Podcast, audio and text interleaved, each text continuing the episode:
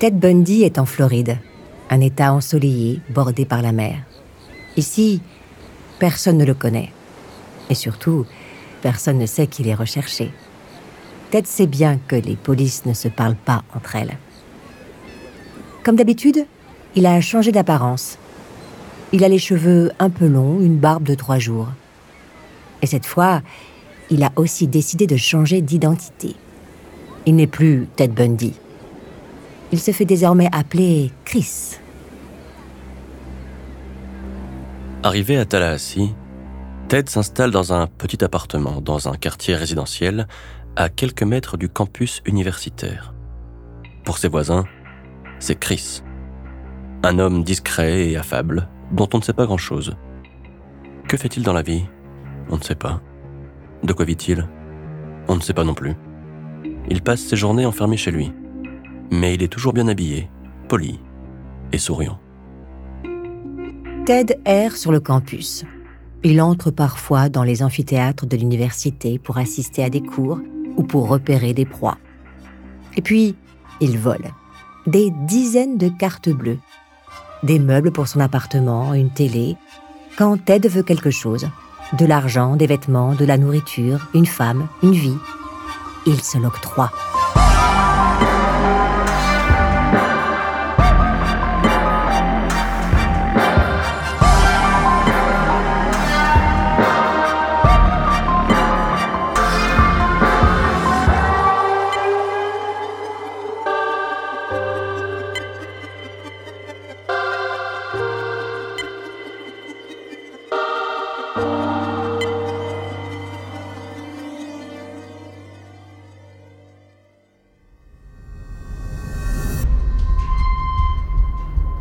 14 janvier 1978. Nita Niri, étudiante et membre de la sororité Ki Omega, rentre chez elle. Il est 3 heures du matin, devant le numéro 661 de sa résidence, une jolie maison blanche à l'architecture typique de la Floride. Elle avance dans la petite allée en béton sur laquelle sont dessinés des signes grecs. À quelques mètres de l'entrée, elle constate que la porte n'est pas totalement fermée. Elle entre, prudemment. Des pas résonnent à l'étage. Nita se cache. Un homme, cagoulé, habillé en noir, les bras chargés de vêtements, est dans l'escalier. Il descend, discrètement, comme un cambrioleur, et s'enfuit par la porte arrière. Ted n'a pas tué depuis longtemps. Il est en manque. Quatre mois derrière les barreaux n'ont pas suffi à le sevrer. Il a besoin de sa dose. Dans la maison de Ki Omega, Nita Niri, inquiète d'avoir été cambriolée, monte à l'étage pour prévenir ses colocataires. Elle tombe sur Karen Chandler et Cathy Klein, deux des membres de la maison Ki Omega, en sang. Elles ont été agressées dans leur sommeil, violemment.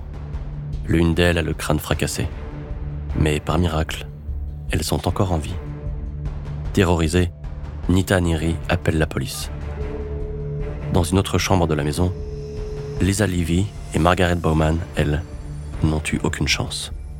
Alors qu'elles dormaient, elles ont été assommées, à coups de bûche. Margaret a été étranglée avec une paire de collants. Elle gît sur le sol. Lisa est nue. Elle a été violée et mordue au sein et à la fesse. L'attaque a été rapide et discrète. Les survivantes, Nita, Karen et Cathy, n'ont pas vu l'agresseur. Il n'en a pas fini. Il n'est pas rassasié. Dans la maison d'à côté, il surprend Cheryl Thomas, une étudiante de l'université. La jeune femme était couchée. Elle ne l'a pas entendu entrer. Il est 4 heures du matin. Debbie Ciccarelli n'arrive pas à dormir. Sa voisine, Cheryl Thomas, n'arrête pas de crier. Des bruits sourds résonnent de son appartement. Inquiète, Debbie essaye de l'appeler depuis son balcon, puis par téléphone. Pas de réponse. Alors que Debbie est en train de prévenir la police, les bruits cessent. Il n'a pas pu finir. Il a fait trop de bruit. Elle s'est trop débattue, a trop crié. Le téléphone n'arrête pas de sonner. La police sera bientôt là. Il entend déjà leur sirène. Tant pis pour elle. Il se tire par la fenêtre et disparaît dans la nuit. Cheryl Thomas est dans un sale état. Crâne fracturé, mâchoire brisée, mais vivante. Sur le campus, les étudiants sont sous le choc. C'est un carnage. Celui qui s'en est pris à Karen, Cathy, Lisa, Margaret et Cheryl était très en colère, voire carrément enragé. Plus aucune étudiante n'ose sortir seule. Elle se barricade chez elle, ferme à double tour, triple tour. Certaines déménagent. Les médias multiplient les alertes et conseillent aux jeunes filles de rester prudentes. Un tueur rôde. Tous les soirs, les policiers de Tallahassee font des rondes sur le campus. Le quartier est bouclé. Tout le monde est un suspect potentiel. Quand la situation se complique, comme à son habitude, Ted change de lieu. Il vole un van Dodge blanc. Il roule 160 km avant d'arriver dans la petite ville bucolique de Lake City.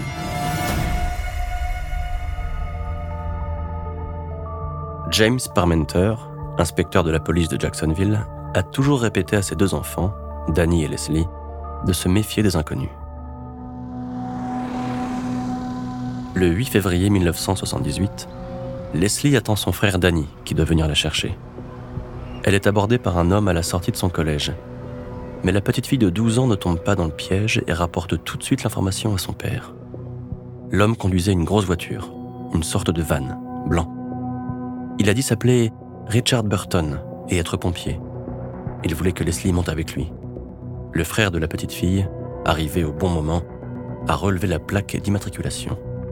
Le van est un véhicule signalé volé. On ne lui résiste pas. Il déteste ça. Pire qu'un animal, il chasse jusqu'à ce qu'il assouvisse son besoin. La petite Leslie, 12 ans, lui a filé entre les doigts. Mais le prédateur a déjà repéré une autre petite fille. 9 février 1978. Kimberly Leach, 12 ans, une jolie petite fille brune aux cheveux coupés en carré, sort de son collège de Lake City. On ne la reverra plus jamais. Au même moment, à quelques kilomètres au commissariat de Jacksonville, l'inspecteur Parmenter montre à ses enfants Leslie et Danny les photos de criminels recherchés aux États-Unis. Les deux enfants s'arrêtent net sur une photo. Il s'agit d'un homme recherché pour évasion dans le Colorado. Ils en sont sûrs. C'est lui. C'est Ted Bundy. L'inspecteur Parmenter prévient immédiatement le FBI. Il est désormais l'un des hommes les plus recherchés des États-Unis. Sa photo et son signalement tournent dans tous les commissariats. Il a même les agents du FBI sur le dos. Première étape, changer d'apparence. Sur la photo qui circule, il a une barbe de trois jours et les cheveux courts.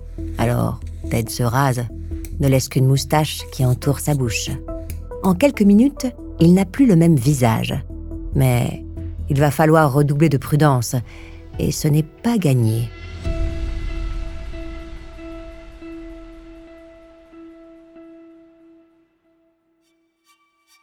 Avant de continuer cet épisode, nous voulions vous remercier pour votre écoute. Si vous voulez continuer de nous soutenir, abonnez-vous à la chaîne Bababam Plus sur Apple Podcast. Cela vous permettra une écoute en avant-première et sans interruption. Ou bien écoutez ce message de notre partenaire, sans qui ce podcast ne pourrait exister. Ne partez pas. On se retrouve tout de suite.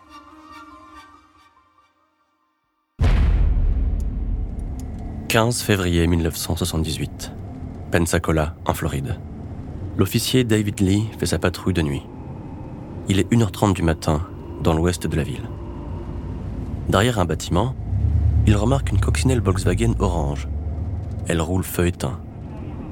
Comme à son habitude, il signale à ses collègues par radio qu'il est face à une voiture suspecte. Il donne le numéro de la plaque. Bingo C'est une voiture volée. Il faut intercepter le conducteur. Il l'interpelle la voiture s'arrête. Un homme sort du véhicule. Ted fait face à l'officier. Il est ivre et exténué. Il porte une veste bleu marine à boutons dorés. Il a une large moustache. Il bredouille qu'il s'appelle Kenneth Meissner. Il a 29 ans. Il vient de Tallahassee. Il tend ses papiers au policier. L'homme n'est pas net. David Lee le sent. Ce Kenneth Meissner a un regard inquiétant. C'est sûr, il cache quelque chose. L'officier Lee le fait difficilement sortir de la voiture, le plaque sur le capot et tente de lui passer les menottes. Ted gesticule. Il tente de s'échapper. Frappe la jambe de l'officier. David Lee sort son arme. Il tire, deux fois, en direction de Ted. Aucune balle n'atteint le fugitif. Il court. Il doit l'intercepter. Les deux hommes sont maintenant face à face. Le flic est armé. Ted n'a que ses poings pour se défendre. Il tente tant bien que mal de saisir l'arme de l'officier. Les gestes sont confus. D'un coup, Bundy reçoit un coup de poing en pleine joue et tombe KO. Le coup est parti tout seul. David Lee n'est pas les main morte. Le gars est au sol, sonné. Il se tient la joue. L'officier Lee profite de cette accalmie pour le menotter, puis il fouille la voiture. Dans la boîte à gants, il tombe sur 21 cartes bancaires, toutes volées, majoritairement à des étudiants de Tallahassee. David Lee embarque ce mystérieux Kenneth Meissner. Direction le commissariat. Il va falloir qu'il s'explique. Et pour commencer, qu'il donne son vrai nom. Au commissariat de Pensacola, Ted reprend ses esprits. À cause du coup de poing, sa joue gauche est légèrement gonflée. Calmement, avec son sourire habituel, il répond aux nombreuses questions des policiers et finit par donner sa vraie identité. Oui, c'est lui, Ted Bundy. Les policiers de Pensacola sont abasourdis. L'homme qui se tient debout devant eux est en cavale depuis 46 jours. C'est l'un des hommes les plus recherchés du pays, accusé de meurtre dans le Colorado. Enfermé de nouveau dans une cellule sécurisée, fermée par trois verrous, Ted nie face aux enquêteurs. Quand vous trouverez la personne qui a commis ce dont vous m'accusez, cette personne sera recherchée pour un nombre de femmes à trois chiffres, dans six États. En Floride, les investigations avancent. Le corps de la petite Kimberly Leach a été retrouvé près d'une rivière à une trentaine de kilomètres de Lake City. Pour les meurtres au Key Omega, la police a rusé et pris de force une empreinte dentaire de la mâchoire de Ted. Le but Prouver que c'est lui qui a mordu Lisa Levy dans sa maison de Key Omega et donc qu'il est l'auteur des deux meurtres. Juillet 1978, Ken Katsaris, shérif de Floride, annonce à la presse que Ted Bundy est inculpé pour le meurtre de Kimberly Leach ainsi que pour le massacre de Key Omega. Filmé par plusieurs journalistes, Ted apparaît à côté du shérif, arrogant. Il ne semble pas du tout concerné. Comme à son habitude, il sourit, provoque Ken Katsaris, fait des blagues, dit qu'il est innocent. Face à son public de journalistes, il fait son show. Ted Bundy n'a pas avoué ses crimes. Il persiste à nier l'évidence. Des preuves irréfutables ont été collectées. Le procès peut enfin commencer. 25 juin 1979. Ted entre dans le tribunal de Miami. Il comparaît pour le meurtre de Lisa Levy et Margaret Bowman. Pour la première fois dans l'histoire de la justice américaine, des caméras sont autorisées à filmer. Il est ravi. Il a toujours voulu briller. Ted Bundy a décidé une nouvelle fois de se défendre tout seul. Et il a d'ailleurs beaucoup plus l'apparence d'un avocat que celle d'un accusé. Costume clair, cravate parfaitement nouée, sourire charmeur, il est là pour séduire les jurés et le public. La salle est pleine de jeunes filles venues voir cet homme si dangereux, mais tellement séduisant. Elles le couvrent des yeux. Dans leur esprit, un si bel homme ne peut pas être le monstre que l'on décrit. Ted prend son rôle d'avocat très à cœur. Il multiplie les questions aux témoins, il veut savoir les moindres détails, inspecte toutes les pièces à conviction, écoute attentivement les récits des survivants de la résidence Ki Omega, Karen, Cathy et Cheryl, la voisine attaquée dans son sommeil. Il prend plaisir à revivre ces meurtres. Bundy se sent supérieur, persuadé qu'il peut se mettre le jury dans la poche. Ted semble comme un poisson dans l'eau. Alors qu'on le juge pour deux meurtres, il parvient à faire rire la salle, fait des clins d'œil aux femmes, joue avec les caméras. L'empreinte dentaire retrouvée sur les fesses de Lisa Levy et le témoignage de Nita Niri, qui reconnaît formellement Ted Bundy comme l'homme qu'elle a vu dans son escalier le soir du meurtre, laisse peu de place au doute. Après sept heures de délibération, le jury reconnaît Ted Bundy coupable des meurtres de Kiyomega et le condamne à la peine de mort. Le procès de Kimberly Leach se tient six mois plus tard. Ted est de nouveau reconnu coupable, condamné une nouvelle fois à la chaise électrique. Prison de Stark, en Floride, dans le couloir de la mort, ce triste endroit où les condamnés attendent leur heure. Ted s'occupe comme il peut. Depuis le procès de Kimberly Leach, il s'est marié, en pleine audience. Elle s'appelle Carol Boone. C'est une ancienne collègue. Ils se sont rencontrés à Seattle en 1974, à l'époque où il travaillait au Centre d'assistance suicide de l'État de Washington. Un soutien précieux. Elle est persuadée que son mari est innocent. Ensemble, ils ont même une petite fille, conçue en prison. Un comble pour le tueur de femmes et pensant écrire son autobiographie, Ted a accepté la demande d'interview du journaliste Stephen Michaud. Ted Bundy n'a jamais avoué ses crimes. Il veut garder son pouvoir. Il est le seul à savoir ce qu'il s'est passé. Stephen Michaud, le journaliste, ne parvient à faire parler Ted sur ses crimes qu'à la troisième personne. Et ce qu'il raconte est sidérant. Ted a des pulsions. Il ne peut pas lutter. Elle le dévore. Il est alcoolique, dépressif, accro à la violence. Il n'a aucune empathie pour ses victimes. Il tue pour les posséder, comme des objets. C'est son ultime plaisir. Ted est un psychopathe. 1989. Dix ans après sa condamnation, il erre encore dans le couloir de la mort. Il n'a toujours pas avoué ses crimes. Après avoir été décalé deux fois, son exécution est fixée au 24 janvier 1989. Aucun sursis supplémentaire ne lui sera accordé. Dans une semaine, il sera électrocuté. S'il peut gagner du temps, il accepte de parler. Pour la première fois, il avoue tout. Oui, il a tué une trentaine de jeunes filles dans six États différents. Il a décapité certaines de ses victimes. Parfois, il est retourné voir les cadavres. Parfois, il les a de nouveau violés. Et il ne ressent rien. Aucune empathie. Aucune culpabilité. «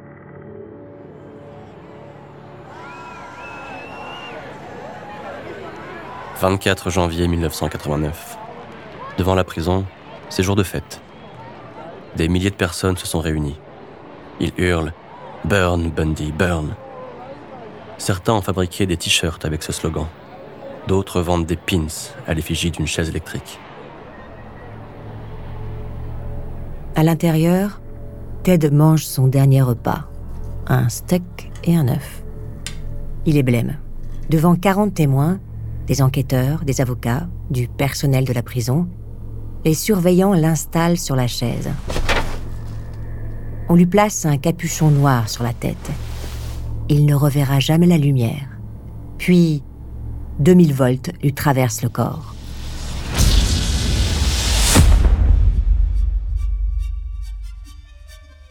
Ted Bundy, l'un des plus grands tueurs en série des États-Unis, est mort. Dehors, la foule est en délire.